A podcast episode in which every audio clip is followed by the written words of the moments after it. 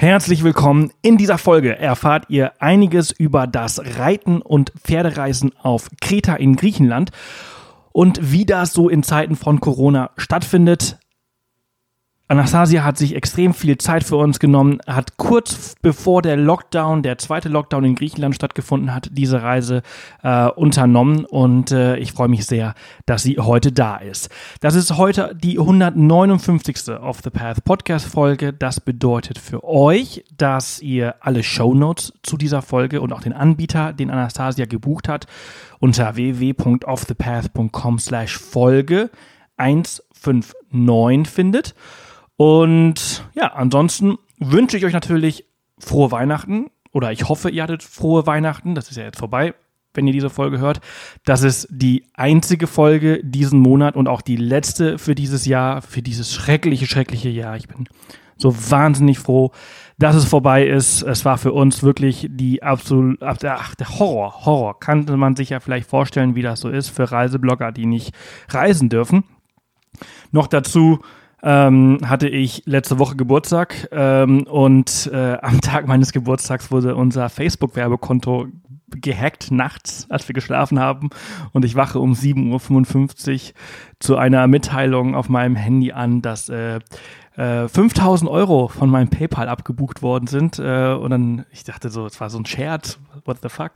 Und dann stehe ich ja natürlich auf, und, um es wirklich anzuschauen, ob das vielleicht irgendwie ein Fehler oder eine Phishing-Mail oder sonst irgendwas ist. Und nee, es war echt. Tatsächlich wurden 5000 Euro von meinem Konto abgebucht und 1000 wurden, äh, wollten oder sollten von meiner Kreditkarte abgebucht werden. Die hat aber blockiert. Also 6000 Euro insgesamt wurden da innerhalb von irgendwie zwei oder drei Stunden in Werbung investiert von irgendwelchen ich glaube, es waren Vietnamesen, also es war auf jeden Fall vietnamesische Werbung, die da gespielt wurde.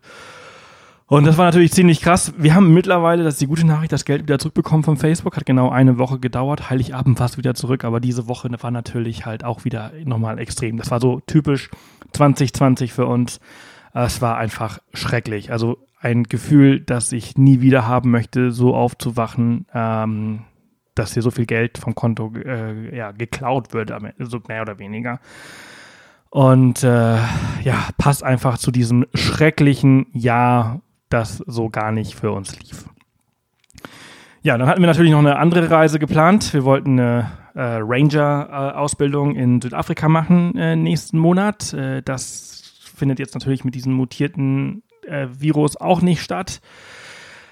Also ja, planen kann man derzeit wenig, aber wir planen trotzdem und äh, wir haben ein paar coole Abenteuer hm, geplant. Mal schauen, ob die auch alle stattfinden können. Aber deswegen würde ich euch einfach bitten, weil hier gerade sowieso so unregelmäßig Folgen kommen, dass ihr uns einfach mal auf Instagram folgt unter Off the Path. Da findet ihr uns auf jeden Fall. Und äh, genau. Wir springen jetzt direkt rein in diese Folge. Wie gesagt, die 159. Die Show Notes habe ich euch auch schon gesagt, wo ihr sie findet. Und ich freue mich sehr, dass äh, Anastasia sich die Zeit genommen hat für den Podcast und dass wir ja über eine Stunde über diese Reise, beziehungsweise wir haben über zwei gesprochen, aber ihr werdet sehen, hauptsächlich geht es äh, um die Kreta-Reise und beziehungsweise um die Pferdereise und äh, wie cool das war und was für ein besonderer Moment. Wir haben sowas ja ähnliches ja auch Anfang des Jahres in äh, Botswana und Südafrika erlebt. Das macht extrem Bock. Ich reite auch recht gerne, darf ich nicht zu laut sagen, dass Lina das nicht hört, sonst muss ich das öf öfters machen.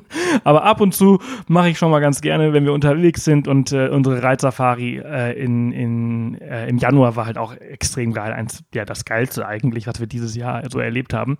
Und ähm, genau, deswegen freue ich mich sehr, dass sie das mit uns geteilt hat. Ich kann diese ganzen Emotionen, die sie teilt, halt wirklich sehr gut nachvollziehen und wünsche euch dabei ganz viel Spaß. Ich wünsche euch auch ein frohes neues Jahr, einen guten Rutsch, einen ruhigen Rutsch vor allem. Passt auf euch auf, bleibt gesund und wir werden uns dann vielleicht nächsten Monat, nächstes Jahr von irgendwo on the road äh, hören, denn ähm, unser Sprinter ist fast fertig und ich glaube, wir werden ihn mal so auf eine kleine Probetour mitnehmen, die nächsten Tage und Wochen. Mal schauen, das ist noch alles nicht sicher, aber das ist auf jeden Fall der Plan. Genau, viel Spaß mit der Folge. Wunderschönen guten Morgen, liebe Anastasia. Schön, dass du da bist. Ja, guten Morgen. Schön, dass ich dabei sein darf. zur frühen Stunde an einem Samstagmorgen, wo du normalerweise noch schlafen würdest, bist du extra aufgestanden, um mit mir über dein Abenteuer zu sprechen. Klar, unbedingt. Sehr cool. Ich freue mich sehr, dass du äh, mir eine E-Mail geschrieben hast ähm, über äh, dein verrücktes äh, Reisejahr 2020, über das wir heute äh, zu Teilen sprechen werden. Ähm, du hast, du hast geschrieben, du warst dieses Jahr, also wir sprechen über, über hauptsächlich über Kreta, äh, über dein Abenteuer mhm. dort, aber äh, du bist eigentlich recht fleißig gereist dieses Jahr, ne? Oh, das ist ja fast gewagt, das so zu sagen. Also ich ähm, würde ich einfach mal sehr gewagt, aber, aber also im Vergleich zu mir hast du eine Weltreise gemacht. Äh, ich saß nämlich den ganzen, das ganze Jahr auf meinem Hintern und fühle mich hier wie im Knast, weil ich als Reiseblogger nicht rausgekommen bin. Und, äh, und ich glaube, im Vergleich zu vielen anderen warst du auch relativ viel unterwegs. Naja, also ich habe ähm, schon, sobald es ging sozusagen, also ab dem ersten Tag, wo man innerhalb Deutschlands reisen durfte, wieder bin ich auch in Deutschland so ein bisschen rumgereist, klar, auch mal Gegenden erkundet, die ich vielleicht hier noch nicht kannte. Und dann, ähm, ja, meine Pläne für dieses Jahr ähm, haben aber auch natürlich nicht ganz so geklappt, ähm, wie bei den meisten natürlich. Aber ein was hat geklappt und da hatte ich mich sehr gefreut. Wir hatten geplant, nach Island zu fahren dieses Jahr. Und ähm, das hat sehr mit viel oder war mit sehr viel Bangen verbunden, ob das wirklich klappt oder nicht. Und ähm, ja, dann sind die Grenzen wieder aufgewesen und dann durften wir nach Island. Für äh, ganz kurze Zeit eigentlich auch nur, ne? genau, für ganz kurze Zeit. Und wir hatten mit Island so viel Glück, weil wir einen Tag, äh, bevor wir losgeflogen sind, ähm, mussten wir, oder bis dahin mussten wir noch nicht mal mehr einen Test machen, einen Corona-Test. Das heißt, äh, wir waren vollkommen frei. Ja. Krass, also äh, das war dann wel welcher Monat? Das war Juli. Genau. Okay. Ich erinnere mich, sie hatten nämlich für, ich glaube, die haben dann vielleicht einen Monat oder anderthalb aufgemacht gehabt, bevor sie dann wieder die Grenzen geschlossen haben. Mittlerweile mhm. sind sie wieder auf. Ähm, aber erzähl mal, also ich war vor, uh, ich muss mal kurz überlegen, vielleicht so zwei Jahren auf Island, mhm. war mhm. im Februar und selbst im Winter war es ziemlich voll. Ich habe gehört, der Sommer ist noch schlimmer. Wie war dieses Jahr? Dieses Jahr war komplett anders. Also ich muss dazu sagen, ich reise sowieso immer sehr spontan. Wir buchen eigentlich nie irgendwie Unterkünfte oder irgendwas vor. In Island hieß es, das geht nicht ohne. Und ähm, dieses Jahr dachten wir, okay, wir fahren da mal hin und schauen mal. Wir wussten ja auch gar nicht, was passiert. Und es war echt relativ leer. Also klar gab es so an den Hotspots, irgendwie gab es Touristen, aber insgesamt sehr, sehr wenig. Also ich erinnere mich so an eine Situation im Osten von Island. Ich habe mich ja jetzt nicht so gut heute auf das Gespräch für Island vorbereitet, aber ähm, da waren wir in so einem Fjord Kajaken mit einem Guide, waren halt ganz alleine in dieser Bucht. Und der meinte so, ja, normalerweise stehen halt hier zwei Kreuzfahrtschiffe. und, die, und der ganze Ort ist voller äh, Chinesen und äh, vielen anderen Touristen und wir waren halt komplett alleine. Und das war so recht bildlich für Island dieses Jahr, würde ich sagen. Ja. Das ist halt schon genial, wenn du halt so ein Reise-Hotspot wie diese Insel mehr oder weniger für dich alleine hast. Das, also, das wird, äh, das haben vor dir lange Zeit niemand gehabt, also ganz, ganz früher. Ja. Und es wird nach dir wahrscheinlich auch wenige wieder haben, weil ähm, sobald ja irgendwie nächstes Jahr die die Welt sich wieder ein bisschen schneller dreht und äh, wir das hoffentlich alles irgendwie hinter uns lassen, ähm, die Leute wieder verreisen werden und ganz heiß drauf sind, wieder nach Island zu reisen, aber auch an andere Orte. Ja, das war der einzige große Vorteil, glaube ich, von diesem Jahr.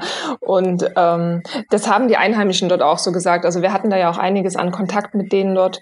Und die meinten halt auch, so wie es dieses Jahr war, war es zuletzt so in den 1970er Jahren ungefähr. Ja. Und ähm, die Isländer sind ja auch sehr, sehr niedlich. Also die haben uns dann so erzählt, ja, normalerweise reisen die selbst gar nicht so gern, sind gar nicht so gern unterwegs. Aber dieses Jahr sind sie dann selbst auf der Insel äh, hin und her gereist, damit halt die Hotels auch alle noch ein bisschen weiterlaufen können, haben die sich gegenseitig so ein bisschen unterstützt. Das fand ich sehr, sehr sympathisch. Ja, ja das ist richtig cool.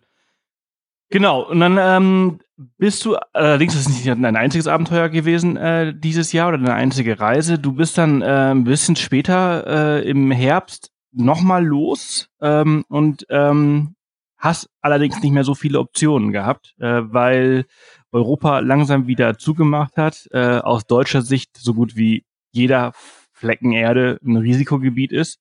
Ähm, ja. Und dann bist du wo gelandet? Also vielleicht so als Vorgeschichte noch, es war halt ganz anders geplant. Eigentlich wollte ich dieses Jahr in die Mongolei und ähm, halt was ganz anderes machen. Das hat logischerweise nicht geklappt. Wollte dort auch ein bisschen reiten gehen, ähm, weil ich das gern verknüpfe mit Reisen. Ja, und jetzt im November halt. Ähm, Deshalb auch Island, weil äh, mit Island werden oder oder. Ja, so ein bisschen. Also wir sind dort, äh, wir hatten dort ein paar Tagesritte gemacht, genau. Ähm, aber irgendwann muss ich nochmal zurück und nochmal so zwei Wochen durch Island reiten. Also ich habe das dort gesehen, dass man so mit der kompletten Herde, so mit 50, 60 Pferden zusammen da reiten kann. Da muss ich auf jeden Fall nochmal zurück. Sehr cool. Hast du, du bist ja, du bist ja fleißige äh, Podcast-Hörerin. Ähm, hast du den Podcast im Januar von unserer Reitsafari gehört? Ja, natürlich. Also ich habe die halt, ich habe deinen Podcast erst dieses Jahr entdeckt, muss ich sagen, und habe aber so ein bisschen ja durchgesuchtet, weil mir tut es sehr gut, äh, zumindest im Kopf ein bisschen zu verreisen. Und ich muss sagen, über den Trip, über den wir gleich sprechen, da hatte ich eure Reitsafari echt ab und zu im Kopf und musste mich an so ein paar Sätze erinnern, die du da gesagt hast. Sehr cool. Bin ich gespannt, kommen wir gleich nochmal drauf zu sprechen, aber das wäre mit Sicherheit, wenn du gerne reitest, auch was für dich, weil das war ein unglaubliches Erlebnis, äh, von dem ich noch äh, sehr lange zehre, auch heute noch. Ich meine, es war ja Anfang des Jahres und ähm, das hat auf jeden Fall geholfen, so das Jahr zu starten, nachdem es dann, ähm, ja, es hat so gut gestartet und ist dann einfach so schnell irgendwie zu einem Full Stop gekommen. Ähm, das war schon krass. Ja, unbedingt. Vor, vor, vor allen Dingen, weil ich ja äh, äh, von, von dem letzten Podcast in Namibia war das ja, glaube ich, gehört habe, dass die Grenzen da noch offen haben. Da habe ich gleich gegoogelt, gibt es auch eine Reitsafari in Namibia? Vielleicht komme ich ja doch noch hier raus. Und hast du was gefunden? Äh, nicht so richtig, was mir jetzt zusagt, weil das, was du erzählt hast, war halt schon sehr, sehr cool. Also wenn, dann ja. muss es auch gut sein. Ja. Ja, also äh, ich also ich kenne jetzt auch keine Reitsafari in Namibia selbst. Also es gibt ein äh, Camp, das ist in der Nami-Wüste, wo du halt so Tagesausflüge. Ähm, mhm.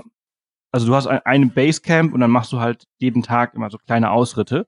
Ähm, meistens morgens, bevor es halt so richtig heiß wird. Nachmittags kannst du nicht reiten äh, in der Wüste, aber das ist auch ganz cool. Das ist das Einzige, mhm. was ich kenne. Aber so eine richtige äh, Reitsafari ähm, kenne ich jetzt nicht. Nee. Ja, auf der anderen Seite muss ich auch sagen, ich habe ja jetzt den ganzen Stress mitbekommen, wie das ist, wenn man fliegt, wenn alles so heikel ist und man nicht weiß, gehen die Grenzen wieder zu, gehen die nicht zu. Deswegen, ähm, ja, bin ich auch ein bisschen vorsichtiger geworden. Ja, jetzt. das glaube ich. Aber Namibia sieht tatsächlich echt ganz gut aus. Also Melli, äh, mit der ich ja gesprochen hatte äh, in mhm. der Namibia-Folge, die ist ja mittlerweile zurück und die hat erzählt, alles easy peasy, gar kein Problem, keine Quarantäne, war alles überhaupt, äh, also sowieso. So wie früher fast. Ja, super. Ja. Also Namibia geht und äh, also wir werden zwar nicht reiten, aber im April findet unsere Leserreise in Namibia statt. Ähm, auch ah. sehr geil. Uh, sehr cool. da, da, muss ich wohl noch mal recherchieren. Ja, auf jeden Fall. So, jetzt aber kurz zurück. Also du wolltest eigentlich ja. in Mongolei reiten, hast du erzählt. Das hat nicht geklappt. Ähm, erzähl weiter. genau, also und ähm, dann wurde es irgendwie November und ich hatte noch Resturlaub und ich durfte halt meinen Resturlaub dürfen wir auch nicht mit ins neue Jahr nehmen. Und ja, ich habe mir irgendwie die Karte angeguckt von der Welt, von Europa und irgendwie war fast alles geschlossen Anfang November schon und bin dann so nach dem Ausschlussprinzip gegangen. Und dann blieb irgendwie nur noch ähm, oder fast nur noch Griechenland und dann ähm, habe ich so ein bisschen geschaut und habe halt so einen Wanderritt, äh, so ein, nennt sich Kreta Trail auf äh, Kreta logischerweise gefunden und war jetzt nicht so super begeistert am Anfang, weil ich dachte, na ja, okay, Kreta steht bei mir jetzt nicht so auf der Top Ten, aber ähm, ja, wurde dann irgendwie doch ganz anders. Also, wie hast du diesen Ritt gefunden und ähm, Griechenland, äh, Spanien hätte wahrscheinlich noch gegeben, ne? Kanaren hätte äh, äh Kanaren hätte es noch gegeben. Genau, ja. da war ich aber schon und ähm, es zieht mich doch eigentlich immer doch an eher an die Orte, wo ich noch nicht war. Und ähm, genau, deswegen habe ich mich dann eher für Kreta entschieden. Ja, ich habe ehrlich gesagt, habe ich es über eine Agentur gebucht, was ich normalerweise nie mache, aber so aufgrund ähm, des aktuellen Jahres habe ich es dann, ähm, habe ich mich doch entschieden, es über so eine Agentur zu buchen, weil dort halt erkennbar war, wo sind überhaupt noch Plätze frei. Mhm. Außerdem hast du dann natürlich auch noch die Sicherheit durch das Pauschalreisegesetz, wo du, wenn was passieren sollte, du dann abgesichert bist und dein Geld. Ja, nicht ganz, weil ähm, ich habe die Flüge trotzdem extra ah, gebucht. Okay, ja dann genau, dann ja, bist du wieder. genau, das lag aber einfach daran, ähm, weil ich wollte unbedingt Direktflüge haben äh, dieses Jahr und warum auch immer, die haben mir keine Direktflüge anbieten können und außerdem wollte ich es auch noch ein bisschen erweitern. Also ich wollte halt eigentlich, ich dachte halt, nicht, dass das passiert, was passiert, wollte ich halt noch so zwei, drei Tage nach dem Reittrip ranhängen und ein bisschen wandern gehen. Das ist ja dann nicht so passiert, wie ich das erhofft habe, aber deswegen hatte ich halt die Flüge selber gebucht. Genau. Mhm. So, dann bist du ähm, nach Griechenland. Du hast ja gerade gesagt, es war im November, also ist ja diesen Monat gewesen. Genau, genau. Also zum Zeitpunkt der Aufnahme. Äh, und ähm, also relativ sehr aktuelles äh, Thema. Äh, man sieht, man kann noch verreisen. Und äh, aber es ist auch natürlich alles nicht so ganz ähm, so gelaufen, wie du es dir vorgestellt hast. Äh, Griechenland ist ja in der Zwischenzeit auch in Lockdown gegangen, äh, was du mitbekommen mhm. hast. Aber darüber sprechen wir einfach später. Ähm, erzähl mal, du bist äh, darunter geflogen Genau. Von wo, von wo nach wo bist du geflogen? Wie war das? Musstest du einen Corona-Test vorher machen? Musstest du nicht?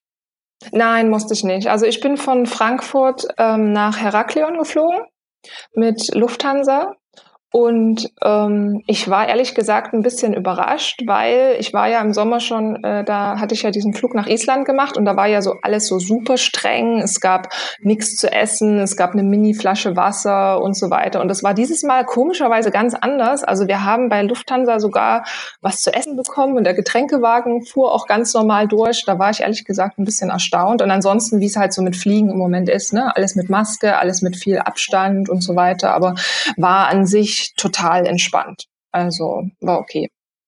Auch am Flughafen alles easy? Ja, ich meine, es ist halt, ähm, wenn man den Frankfurter Flughafen kennt, ja, es ist halt ausgestorben da gewesen Anfang November, ja. Also äh, auch an den Gates und so, es ist halt komplett leer. Man freut sich fast immer, wenn man mal Menschen trifft da. Ich stelle mir das schon sehr gespenstisch vor. Ne? Also ich muss ja sagen, ich bin ja dieses Jahr, also außer im Januar, also nicht geflogen und äh, bin an keinem Flughafen gewesen. Äh, ich, ich, ich leide. äh, also ich bin ja, ja, wir sind ja in der Tourismusbranche tätig, also ist ja für uns das Allerschlimmste. Ja. Und ähm, jedes Mal, wenn ich am Münchner Flughafen oder am Frankfurter Flughafen vorbeifahre und dann einfach wirklich, also besonders der Frankfurter Flughafen, wenn du an der A3 fährst, also da, da siehst du ja für mhm. ungefähr so 20 Minuten nur Flieger steigen und äh, äh, landen. Und wenn du jetzt so lang vorbeifährst, dann siehst du in 20 Minuten vielleicht einen. Ja, ja. Und das ist so, oder blutet mir das Herz. Absolut. Also ich muss auch sagen, ich habe zum Beispiel noch nie am Frankfurter Flughafen direkt geparkt, weil das ja normalerweise unerschwinglich ist. Und weil halt so wenige Leute da unterwegs waren, haben die, glaube ich, die Preise auch echt gedrückt. Und ähm, dann habe ich mir das geleistet, mein Auto da direkt abzustellen. Das war ganz entspannt. Ja, ja. Vom, vom, Auto direkt zum Gate äh, laufen. Ja, genau. Das war erstmals sozusagen, aber das war so der Vorteil. Und ich muss auch sagen, hinzu also hatten wir noch ein paar Leute getroffen. Rückzu dann, das war ja dann in der, ich glaube in der zweiten Novemberwoche war es dann noch mal wesentlich leerer. Also mhm. ist schon ein bisschen gespenstisch, ja. Ja klar, in der zweiten Novemberwoche waren wir ja auch schon zwei Wochen im vollen, im, im, im Lockdown Light, wie man ihn so nennt, aber ich, äh, äh also trotzdem Lockdown. Ähm, da sind natürlich die Leute noch weniger gereist, also außer Griechenland. Mittlerweile ist ja Griechenland auch schon wieder, glaube ich, Risikogebiet, weiß ich jetzt gerade gar nicht. Das Einzige, was noch offen ist, sind die Kanaren und Island wieder. Ich glaube, ehrlich gesagt, ich bin mir nicht hundertprozentig sicher, weil ich sie jetzt nicht mehr ganz so verfolge wie damals, aber ich glaube, die, die Inseln sind noch nicht Risikogebiet. Ah, okay. Aber okay. ich bin mir nicht ganz sicher. Naja, ja. macht ja irgendwie Sinn. Also äh, wenn du dann äh, nach nicht in Quarantäne musstest, dann, äh, du bist ja jetzt mittlerweile seit äh, einer Woche wieder zurück, oder? Zwei Wochen, zwei Wochen, ja, ja, ja. leider. sich wieder viel getan haben. Aber gut, du bist äh, auf Kreta äh, gelandet, äh, du hast einen guten Flug gehabt und ähm, wie war das? Also du hast diese Reise bei einem äh, Veranstalter äh, gebucht? Genau. Wurdest du dann direkt abgeholt und äh, dann ging es auch direkt los? Ähm, nein, ich habe mich, also ich konnte nicht so ganz weg von diesem bisschen individuell reisen. Das brauchte ich dieses Jahr doch noch. Deswegen hatte ich, bin ich einen Tag vorher hingeflogen und dann, ähm, weil halt im Moment alles so billig ist und obwohl ich eigentlich einen Mietwagen gar nicht wirklich gebraucht habe, ähm, habe ich mir dann trotzdem einen Mietwagen genommen, um noch so ein bisschen rumzufahren und ein bisschen unabhängig zu sein und habe halt schon den ersten Tag ähm, ja mir so ein bisschen Stücke von der Insel angeguckt, war noch ein bisschen wandern, habe noch eine Höhle erforscht und und ähm, bin dann erst am nächsten Tag äh, dann zu dem Reitstall gefahren. Genau. Ähm, ja, also habe sozusagen ganz entspannt gestartet.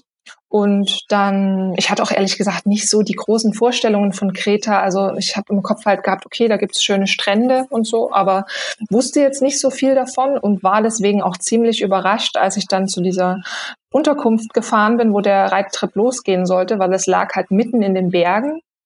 Und das heißt, ich bin erstmal mit dem Auto schön äh, da schmale Straßen und Serpentinen äh, hoch in die Berge gefahren und die letzten drei Kilometer dann auf ziemlich wackeliger Schotterpiste mit äh, meinem kleinen Fiat Panda. Das hat sich hinzu noch als okay erwiesen. Rückzu wurde es dann schwierig, aber genau, also das lag total schön in den Bergen ähm, und bin dann da erstmal angekommen. Ja. Sehr cool. Ja, ich habe ähm, also ich war auch noch nie auf Kreta. Ich war auf dem, auf dem Festland, auf den Inseln war ich noch nie, aber äh, von dem, was ich weiß, ist halt eben dieses äh, traumhafte, kristallklare, blaue Wasser äh, an, der, an der Küste äh, und dann halt einfach wirklich diese extrem hohen und ja, Berge äh, im, im, in der Mitte, also im Hinterland. Ja, also ich war schon sehr überrascht. Als ich äh, angekommen bin, hatte ich noch so eine, ja, so eine dreistündige Wanderung von dort gemacht, bin, bin hoch ein bisschen in die Berge, weil da gab's ähm, eine kleine Kapelle in einer Höhle, wo man sozusagen nur mit äh, Stirnlampe oder Kerzenschein hineinklettern konnte. Und da habe ich so eine kleine Wanderung gemacht, bin da rein und habe dann plötzlich gedacht, was sind denn das für große Vögel über mir? Die sahen halt gigantisch aus, bis ich festgestellt habe, dass da so Geier über mir kreisen. Also und war echt sprachlos. Also äh, ja. Wir haben schon lange keinen richtigen Touristen mehr gesehen. so könnte man es auch sehen, ja. Also wir haben sehr viele Geier gesehen. mir wurde es dann, ja, mir wurde es dann auch ein bisschen mulmig, weil so ganz allein so eine Höhle erkunden und dann wurde es auch schon dunkel und dann sieht man nur die Geier kreisen. Also es war schon, ähm, da fing das Abenteuer schon an. genau.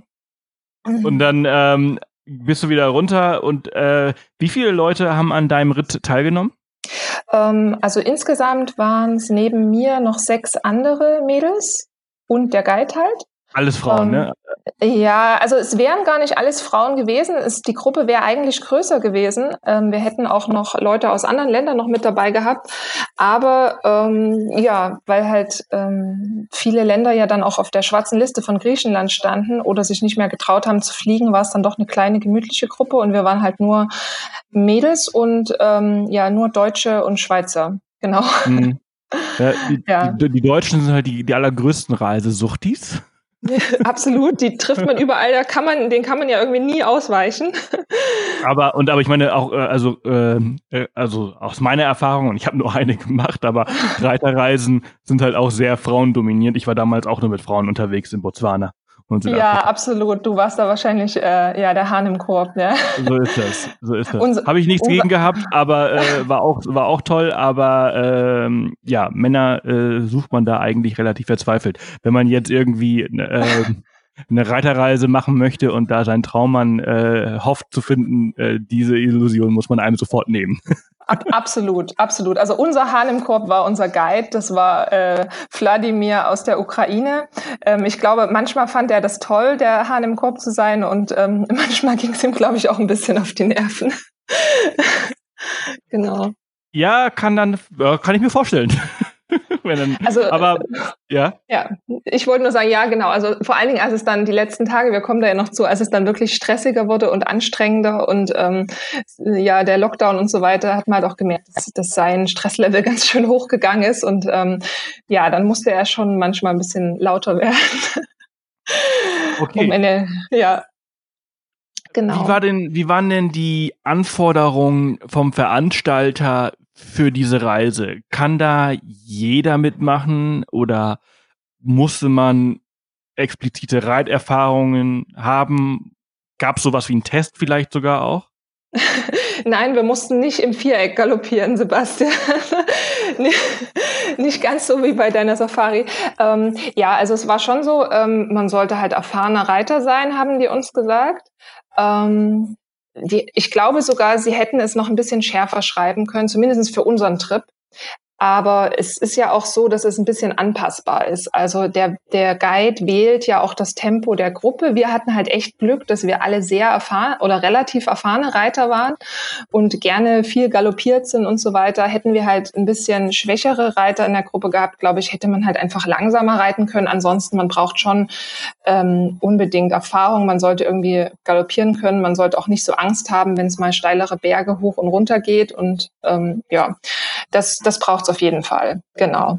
Und es ist ja so bei dem Veranstalter, wo wir es gemacht haben, ähm, man kann das in der Gruppe machen. Man könnte das aber sogar auch ohne Guide buchen. Das wäre auch gegangen. Also für äh, wen das mehr interessiert, ohne Guide. Ich muss sagen, ich fand es besser mit Guide, weil wir sind viele Strecken galoppiert. Da hätte ich mich sonst gar nicht getraut zu galoppieren. Und ähm, so hatten wir, glaube ich, sogar den actionreicheren Trip mit Guide, weil unser Guide halt einfach auch ähm, ja so ein bisschen Hummeln im Hintern hatte und ähm, das gerne abenteuerlich gestalten wollte und deswegen war das für uns ganz gut mit Guide, aber wem es nicht gefällt, kann das auch ohne machen und kann sich einfach die Pferde leihen, kriegt dann die Unterkünfte und so weiter und ähm, geht auch.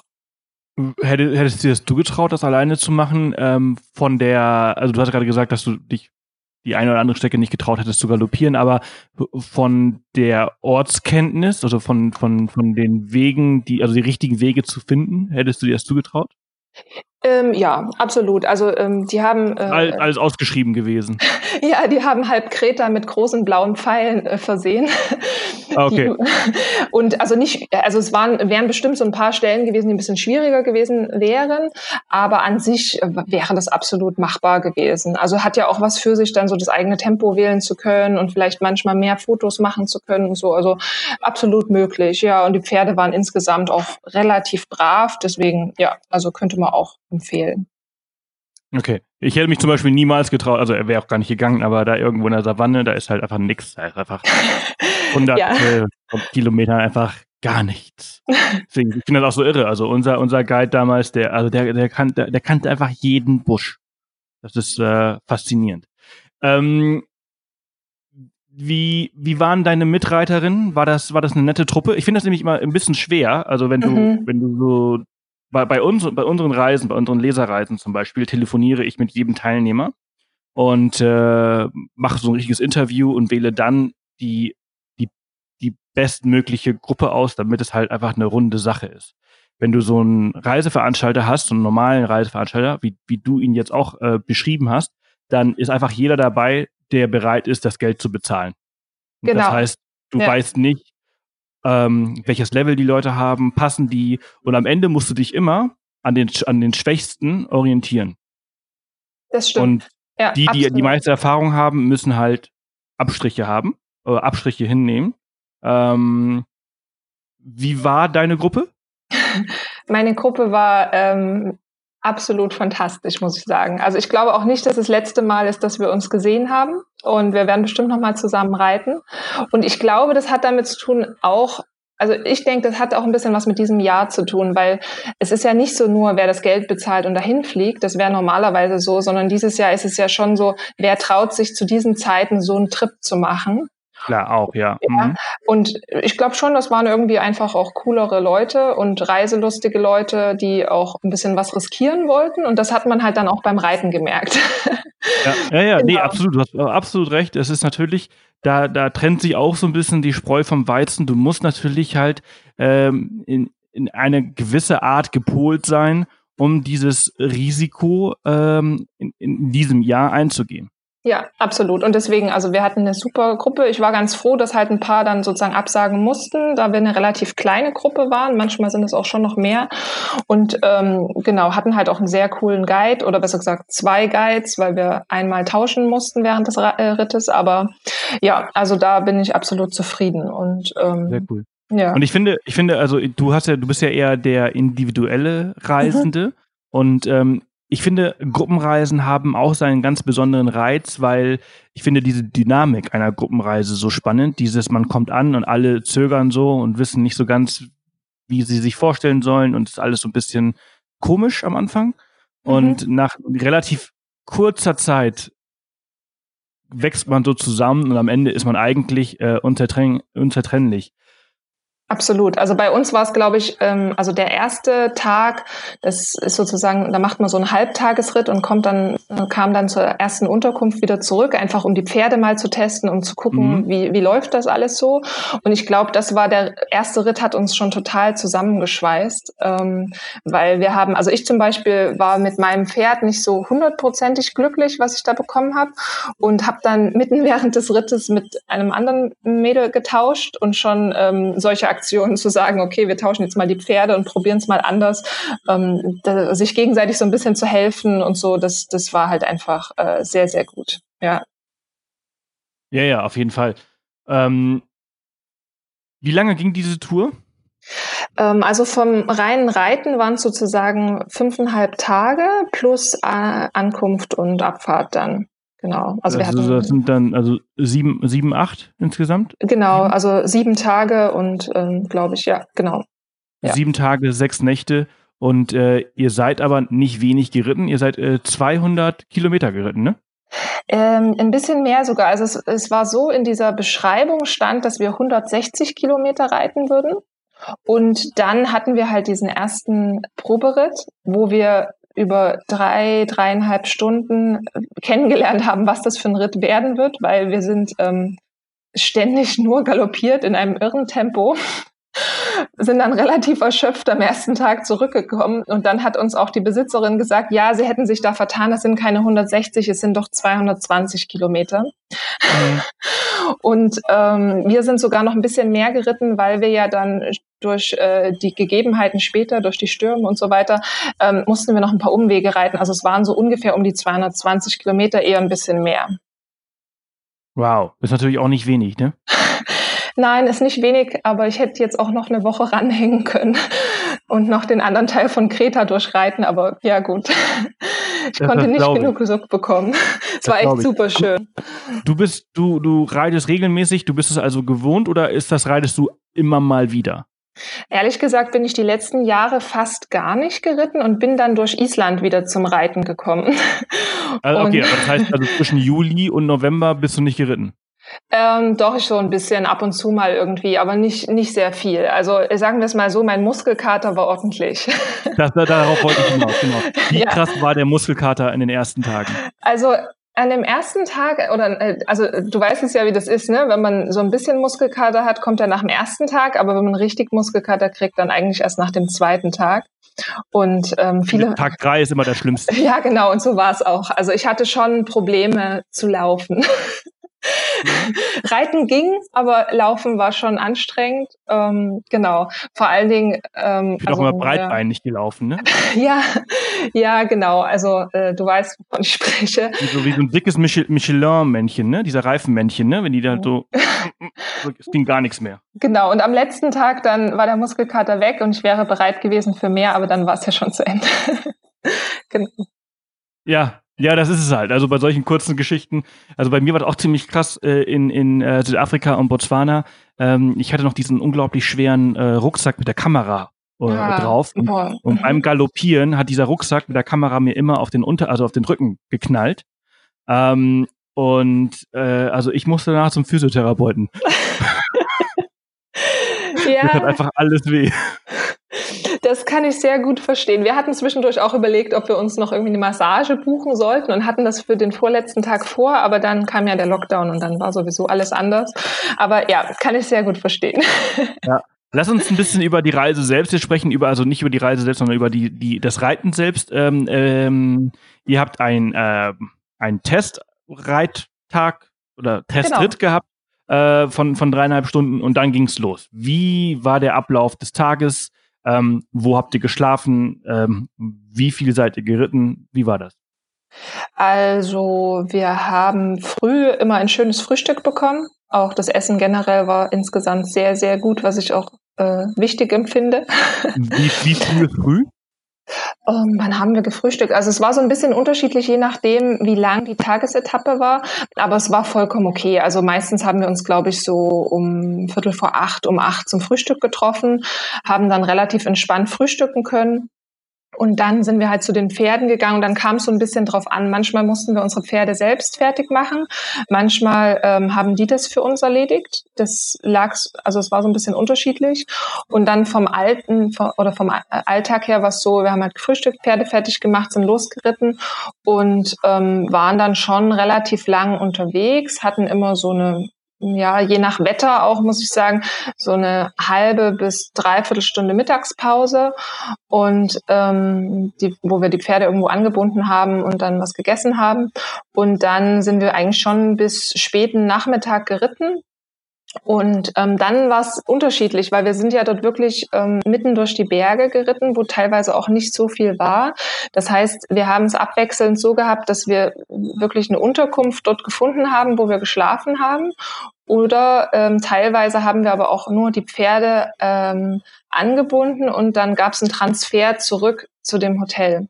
Das hat dann halt teilweise schon noch mal eine Stunde äh, Fahrt zurück gedauert. Ähm, und danach gab's Abendessen und entspanntes Zusammensitzen und so weiter. Aber war so ein bisschen unterschiedlich, je nachdem. Also wir haben teilweise äh, auf dem Weg, also in Unterkünften geschlafen und teilweise aber auch ähm, dort in der ursprünglichen Lodge. Genau. Okay, also wirklich also immer hin und her. Ja, und, und, und die Pferde also haben dann einfach irgendwo mitten in der Natur angebunden äh, gestanden über Nacht oder oder Ja, genau, genau. Also die hatten schon ein ganz gutes System, das hatte ich vorher auch noch nie gesehen, wo die Pferde zwar angebunden sind, wo die sich aber trotzdem ein bisschen bewegen können und sich wälzen können und irgendwie entspannen können. Ähm, also das fand ich schon ganz gut, wie die das gelöst haben. Ähm, genau, und ähm, dadurch war es halt teilweise, also wenn wir dort geschlafen haben, wo die Pferde auch geschlafen haben, war es halt relativ entspannt von der Zeit. Wenn wir halt zurückfahren mussten, weil es dort einfach gar keine Unterkunft gab, ähm, wo halt auch die Pferde hätten stehen dürfen, dann war es halt schon noch mal ein bisschen anstrengender, weil wir halt dann früh und abends die Stunde oder die Dreiviertelstunde zurückfahren mussten.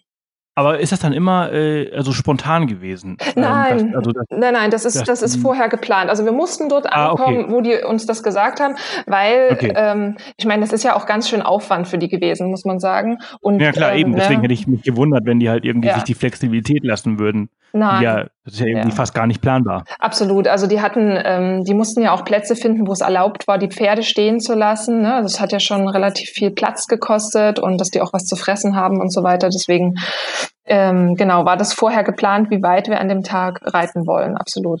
Ja. Und äh, in wie vielen Unterkünften auf dem Weg habt ihr geschlafen und wie oft habt ihr in eurer Hauptunterkunft äh, geschlafen? Mm, wir haben, lass mich überlegen, wir haben zweimal unterwegs geschlafen, glaube ich, zweimal dreimal, zweimal, glaube ich. Und die anderen Nächte dann in unserer Unterkunft. Und ich fand das am Anfang gar nicht so toll, weil ich dachte, oh, ist auch schön, unterwegs zu sein und dann dort zu schlafen. Aber ich muss sagen, wir hatten halt so eine tolle Hauptlodge, wo es auch so schön war, wieder zurückzukommen und bekocht zu werden. Und deswegen war das schon auch okay. Und vor allen Dingen diese Unterkünfte am Weg waren halt wirklich sehr, sehr einfach. Also sowohl vom Schlafen als auch vom ähm, vom Essen her. Und gerade in den Bergen ist es ja nachts auch schon ziemlich kalt geworden und teilweise haben die Heizungen nicht so funktioniert. Das waren teilweise sehr kalte Nächte, deswegen waren wir auch froh, jede zweite Nacht dann wieder zurückzukommen, ehrlich gesagt. Mhm. War das aber ist natürlich auch der Vorteil, ihr konntet eure Sachen eure Klamotten in der Hauptlodge lassen und musstet immer nur für eine Nacht was mitnehmen. Genau, das war schon sehr entspannt, also sehr luxuriös, muss ich sagen. Genau, das war sehr einfach. Weil äh, also das ist ja natürlich auch nochmal für die Pferde, aber auch für, für einen selbst äh, anstrengend, so viel Gewicht dann mitzunehmen. Ja, genau. Also wir hatten äh, bei den Pferden in den Satteltaschen hatten wir halt nur ein paar Jacken, was zu essen, was zu trinken und das Futter für die Pferde jeweils, genau. Und ja. sag mal, ähm, haben die darauf geachtet, wie, also ich meine, bei euch Frauen muss man wahrscheinlich nicht so krass drauf achten, aber ähm, auf das Gewicht von euch, also dass, dass, dass die Pferde nicht überladen werden zum Beispiel? Also man musste in, in, bei diesem Veranstalter schon das Gewicht angeben. Ähm, aber ähm, ich weiß gar nicht, also bei uns war das jetzt logischerweise nicht so das Thema. Es ist ja normalerweise schon so, dass so äh, 90 Kilo oder so, die 90, 95 Kilo ist ja meistens so genau, das ne? Maximum. Ich habe damals äh, 10 Kilo äh, für, für, die, für die Reitsafari abgenommen. Ja, das wäre auch schwierig gewesen, weil, ähm, ähm, also man muss sagen, das war der erste Urlaub meines Lebens, äh, wo ich zugenommen habe, weil das Essen so gut war. Und obwohl wir den ganzen Tag unterwegs waren, haben wir so viel zu essen bekommen. Das heißt, selbst wenn du die Kilos abgenommen hättest, du hättest die wahrscheinlich schnell wieder drauf gehabt. Ja, ja. Aber ja, aber die, die Pferde sind auch echt äh, robust, die sind gut trainiert und natürlich sollte man da jetzt niemanden irgendwie mit 120 Kilo oder so drauf lassen, aber die achten, die haben schon sehr gut drauf geachtet. Das war mir auch wichtig, da an den, zu einem Reitstall zu gehen, wo die auch auf die Pferde gut achten und ähm, genau, wo es denen gut geht. Genau. Was waren das für Pferde, weißt du das? Oder waren das irgendwelche Mischlinge? Äh, ja, also das war sehr gemischt. Also es waren teilweise äh, äh, waren das wirklich, es, ich weiß nicht, wie diese Rasse heißt, aber es gibt direkt von Kreta oder von Griechenland ähm, gibt es so ähm, bestimmte Pferde. Ähm, da hatten sie einige von denen und dann auch so eher gemischt, also ein bisschen Araber mit drin und so. Also schon relativ große Pferde und ähm, die halt auch ein bisschen was was abkönnen. Genau, aber eher so Mischlinge. Okay, ja, ja. ich kenne mich da eh nicht aus, also könntest du mir jetzt wahrscheinlich alles sagen können. Ja, ich, also. Croton. Ach so, nee, doch nicht. Genau, das, das, das kretische Bergpferd. Nein, keine Ahnung. Ja. Mm. Genau, ja. Ähm, ja, und ansonsten, ähm, also wenn wir die Tage so ein bisschen durchgehen, also wir haben halt die ersten zwei Tage sind wir sehr viel. Ähm, ähm, haben wir sehr viel Höhenmeter gemacht. Also wir sind jeweils 1000 Höhenmeter nach oben. Also wurde uns gesagt, wir konnten uns ja immer nur darauf verlassen, was sie uns sagen. Das das war wirklich krass. Also vor allen Dingen, man muss halt sagen, ähm, wenn man sich das 1000 Höhenmeter. Ja, also wenn man sich das überlegt, beim Wandern 1000 Ich glaube, die haben einfach den gleichen, die haben wahrscheinlich den gleichen Fehler gemacht, den ich früher gemacht habe, bevor ich in den Bergen gelebt habe, dass man immer auf, also äh, Aufstieg und Abstieg zusammengezählt hat. 1000 Höhenmeter. Also man Wo muss ist denn der höchste Berg? Also die höchsten Berge in, in Kreta sind schon über 2000 Meter. Okay, krass. Das wusste ich vorher ja. auch nicht. Wir waren jetzt natürlich nicht irgendwie zur Spitze geritten oder so.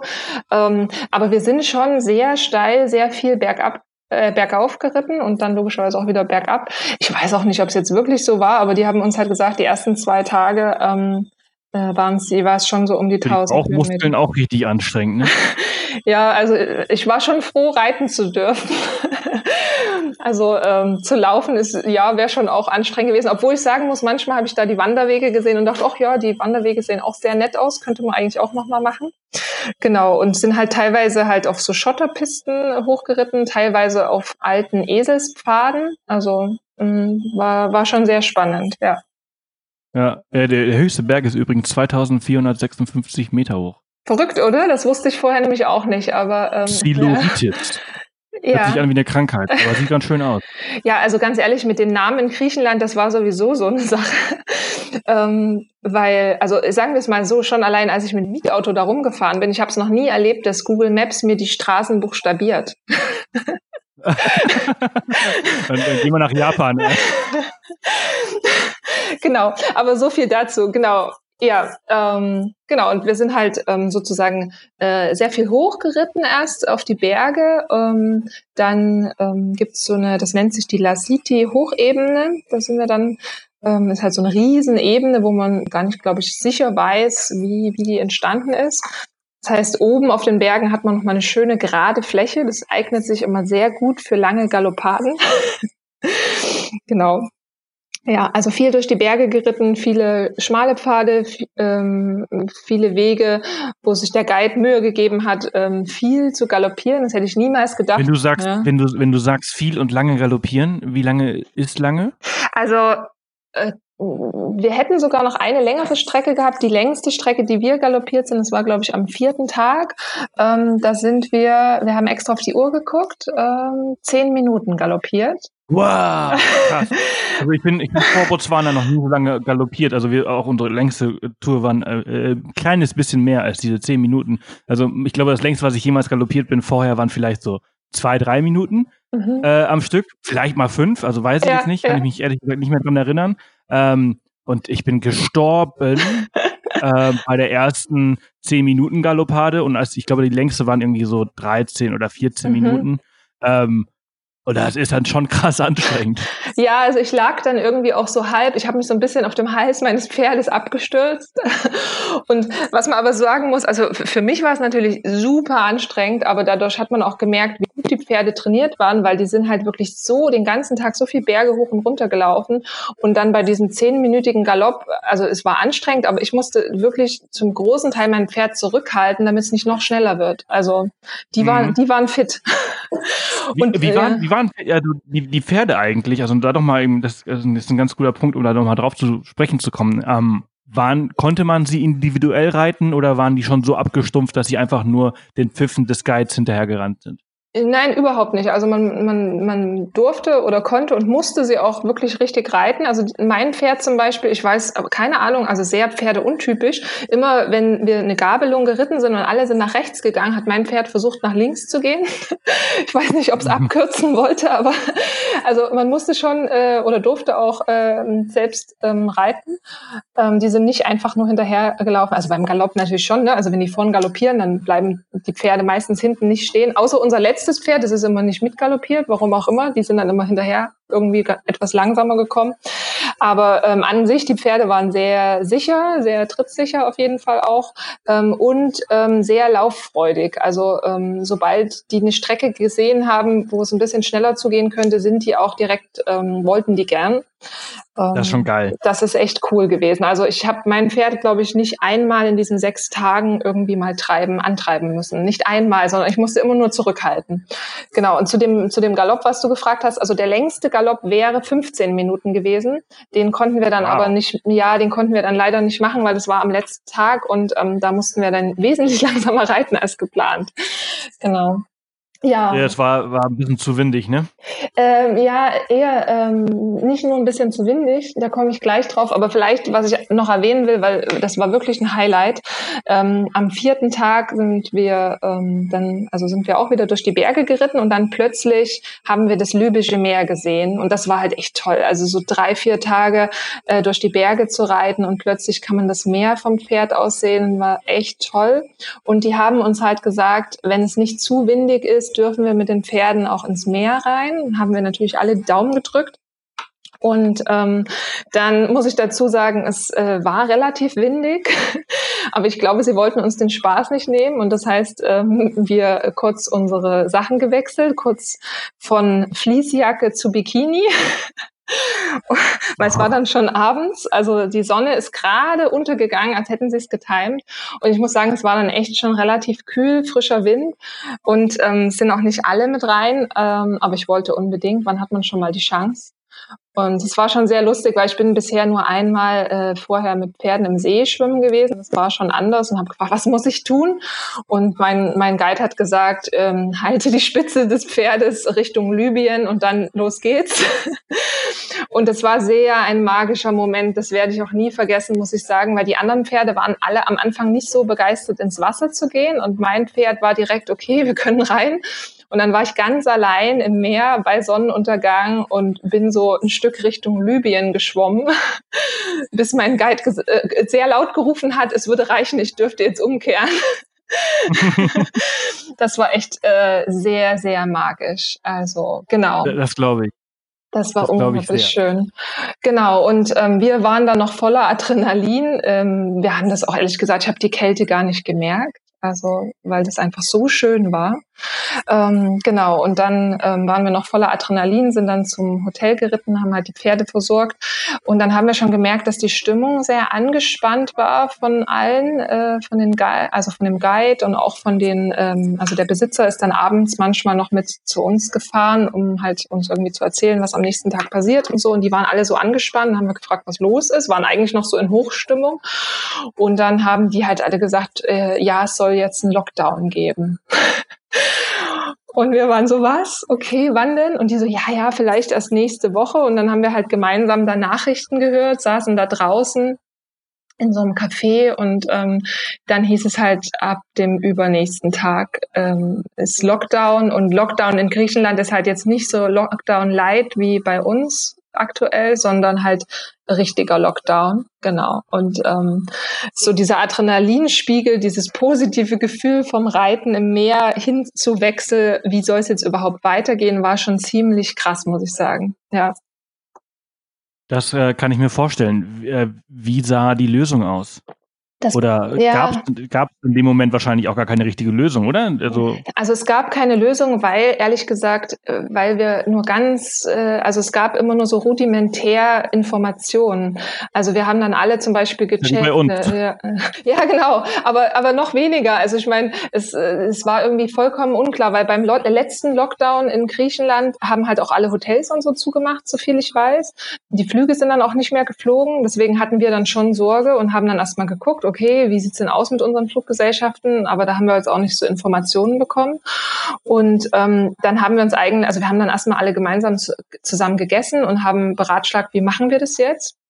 Und der Besitzer hat währenddessen versucht, die Polizeibehörden da abzutelefonieren, weil wir waren ja auf der anderen Seite von Kreta mit den Pferden. Also wir konnten ja jetzt auch nicht einfach sagen, wir bleiben jetzt da. ja, und genau. Ähm, und wir als Gruppe, also die Reisenden, wir haben dann eigentlich uns so ein bisschen beratschlagt und jeder konnte das natürlich für sich selbst entscheiden. Aber wir haben gesagt, okay, wir wollen das auf jeden Fall beenden, egal was da jetzt kommt. Notfalls sitzen wir halt dann in Griechenland fest, aber wir wollen das unbedingt zu Ende führen, noch die letzten zwei Tage. Ähm, genau, und das war dann irgendwie schon auch schön zu sagen, ja, wir, wir kriegen das hin, wir machen das. Und ähm, der Besitzer hat sich halt dann gekümmert, hat die Polizeistellen abtelefoniert und die haben ihm dann wohl gesagt, ja, okay, also es gäbe halt keine offizielle Genehmigung, dass wir weiterreiten dürften. Aber die Leute, also die Polizisten auf Kreta würden dann mal ein Auge zudrücken. Und darauf haben wir uns dann halt verlassen. Äh, genau, und es waren halt ja auch dann, also äh, mehr Verpflichtungen. Generell galt ja schon, als wir ankamen, glaube ich, galt schon, dass man überall Mund-Nasenschutz tragen musste. Ähm, das wurde dann, also genau, das wurde halt nochmal verschärft und dann kontrolliert. Und das war halt so ein bisschen albern, muss man auch dazu sagen. Also wir sind ja einen Großteil des Tages, haben wir keine Menschenseele gesehen. Deswegen haben wir da auch die Masken abgesetzt. Und immer wenn wir durch so ein kleines griechisches Dorf geritten sind, haben wir dann unsere Masken aufgezogen. Und es war halt, also die Leute haben uns halt auch so ein bisschen ausgelacht, weil du musst dir vorstellen, die sehen da auch fast nie einen Touristen, wo wir lang sind und plötzlich kommt da so eine Herde Banditen reingeritten.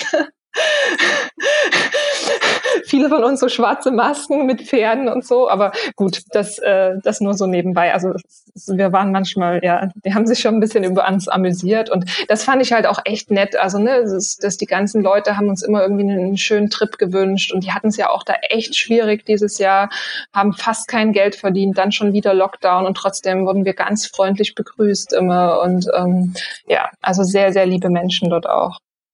Genau. Ja, das kann, das kann ich mir vorstellen. Aber äh, jetzt mal ähm, eure Info, dass Lockdown zwei Tage später kam, kam, also der Lockdown kam am letzten Tag, oder? Der, der tatsächliche Lockdown? Also wir haben das am Donnerstagabend erfahren und ab Samstag, also am letzten Tag, sollte dann der Lockdown gelten, genau. Ähm, ja, aber wir wussten ja da schon nicht mehr, wie das mit den Flügen und so weiter äh, sein wird. Mhm. Ähm, genau. Und ich hatte ja mein, also ähm, der, der, äh, der Trip ging ja sozusagen eigentlich bis Sonntag. Mein Flug war erst am Dienstag. Alle anderen sind schon okay. Sonntag zurückgeflogen, deswegen wurde es für mich nochmal etwas komplizierter. Ähm, genau, aber der Lockdown war erst ab dann. Und ähm, wir haben dann gesagt, okay, ist halt jetzt so, wir gucken dann einfach mal, was kommt. Ähm, sind den nächsten Tag dann auch noch ähm, ja, relativ normal weitergeritten. Man hat schon gemerkt, dass auch im ganzen Land die Stimmung sich so ein bisschen verändert hat. Man hat halt weniger Leute gesehen. Ähm, genau, und dann kam eigentlich das größte Problem, weil ähm, am, in der letzten Nacht sozusagen ähm, gab es ein unglaubliches Unwetter. Also ein das ist vielleicht noch untertrieben. Also die, die, die Menschen, die dort äh, wohnen, haben uns gesagt, ähm, seit, seit den letzten 100 Jahren gab es nicht so ein schlimmes Unwetter. Das heißt, die Straßen waren komplett überflutet, ähm, die Brücken waren teilweise alle eingerissen durch Hochwasser. Und ähm, ja, also von dem Weg, der da mit blauen Pfeilen markiert war, war nicht mehr so viel übrig, ehrlich gesagt. Ähm, und das war irgendwie, also es war ja der Tag sozusagen, äh, na, also kurz, als das mit dem Lockdown war und dann dieses, dieses, dieses unglaubliche Wetter. Also am Morgen sind, ist der Guide zu uns gekommen und äh, sonst war der immer sehr locker und hat irgendwie seine Späßchen gemacht. Und an dem Tag haben die halt uns gesagt, passt auf, bis jetzt ging es darum, Spaß zu haben. Heute geht es darum, dass ihr und die Pferde gesund und lebend zurückkommt. Ja, ja. Mhm. Das war die Ansprache am Morgen. Genau, und deswegen hat dann auch nicht. Hört sich so äh, an, als hätten die griechischen Götter gesprochen. Bleibt ja zu Hause. ja, es hat sich dann irgendwie so ein bisschen was gegen uns äh, äh in den Weg gestellt. Uns tat es halt am Anfang, tat es uns einfach erst nur leid, ne? Also weil die haben uns, es war ja dann gerade Olivenernte und die haben uns gesagt, kurz vor der Olivenernte werden immer die Straßen nochmal instand gesetzt. Das hatte gerade stattgefunden und dann war alles zerstört dort. Ja, also mhm. ähm, das war schon, also für uns war es jetzt irgendwie eher ein Abenteuer, dann auch irgendwie ein Spaß, aber für die Leute war es halt echt bitterer Ernst. Das, das war schon ziemlich heftig. Und ähm, deswegen haben wir halt leider auch diese 15-minütige Galoppstrecke nicht machen können, ähm, weil ähm, halt relativ viel unter Wasser stand und wir sind schon trotzdem haben am Anfang noch, haben wir, sind wir noch relativ viel galoppiert, immer so durch, durch Pfützen, tiefe Pfützen. Du kannst dir vorstellen, vorstellen, wie wir ausgesehen haben, wenn wir zu acht durch Pfützen galoppiert sind. Mhm.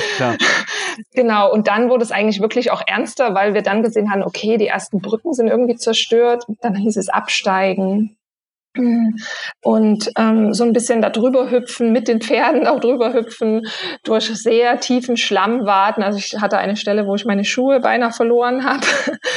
Und ähm, dann mussten wir halt irgendwann komplett vom Weg runter und querfeld einreiten. Und dort gab es, also teilweise an den Wegen, wo wir geritten sind, war vorher kein Fluss. Und jetzt war da halt irgendwie ein vier, fünf Meter breiter Fluss, der uns da entgegenstellt. Also wir waren teilweise mit den Pferden bis zum Bauch im Wasser. Ja, also es war sehr heftig.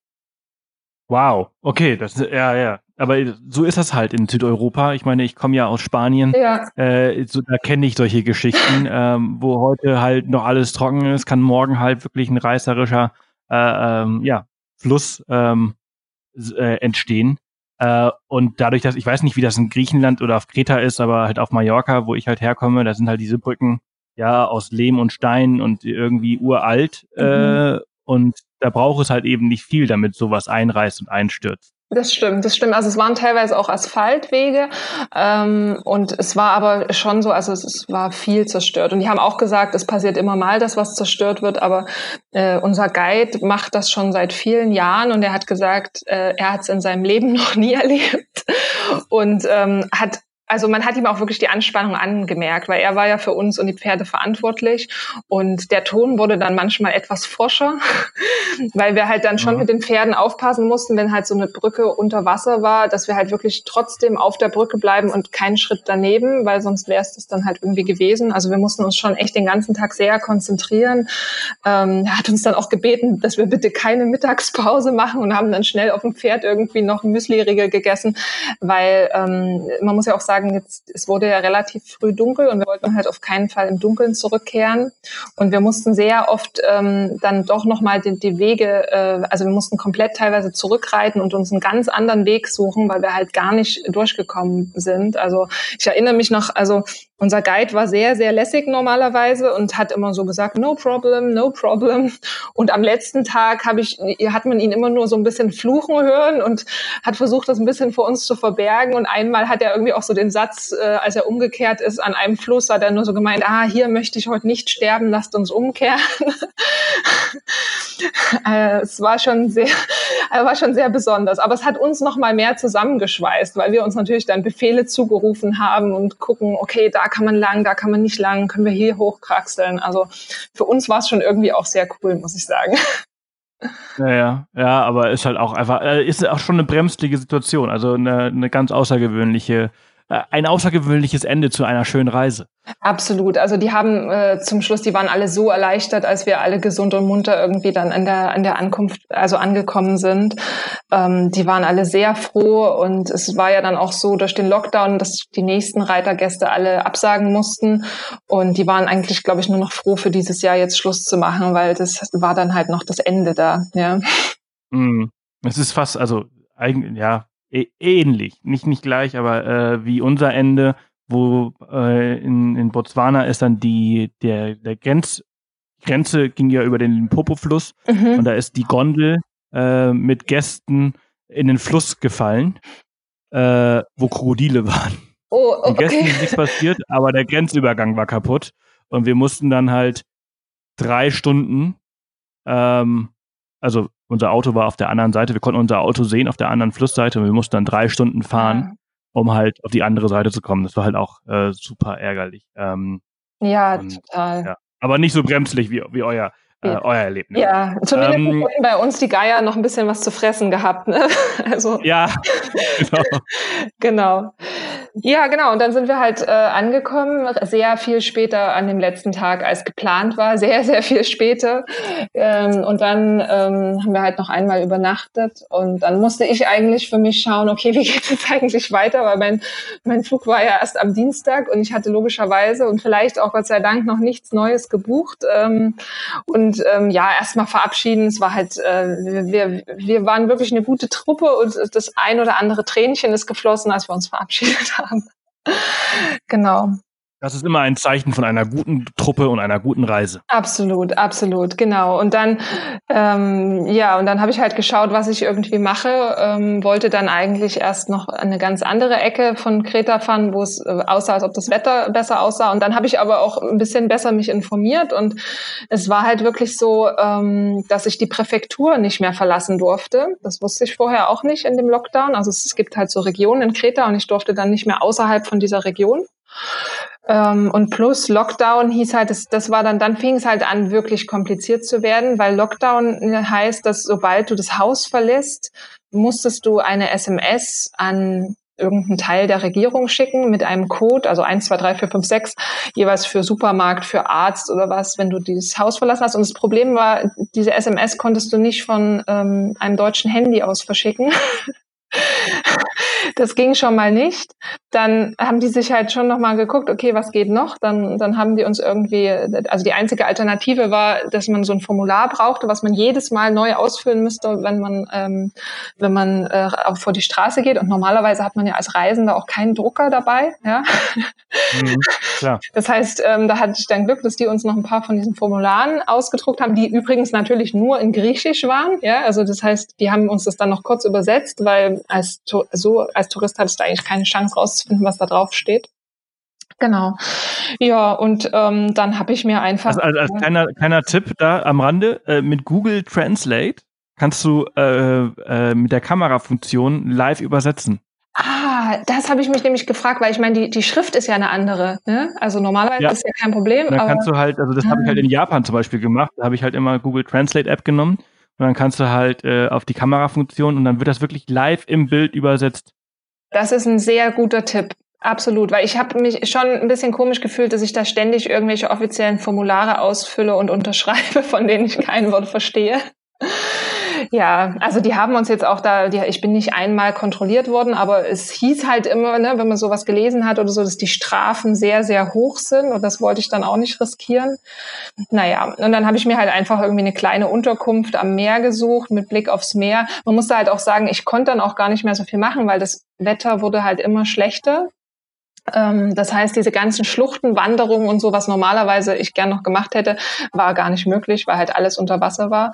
Ja, und dann habe ich die letzten mhm, zwei Tage einfach äh, da äh, in so einem kleinen Apartment verbracht und äh, bin dann immer die gleiche Runde durchs Dorf gegangen und kannte dann nach zwei Tagen dann jeden Einheimischen, jeden Taxifahrer und hatte dann viele neue Freunde.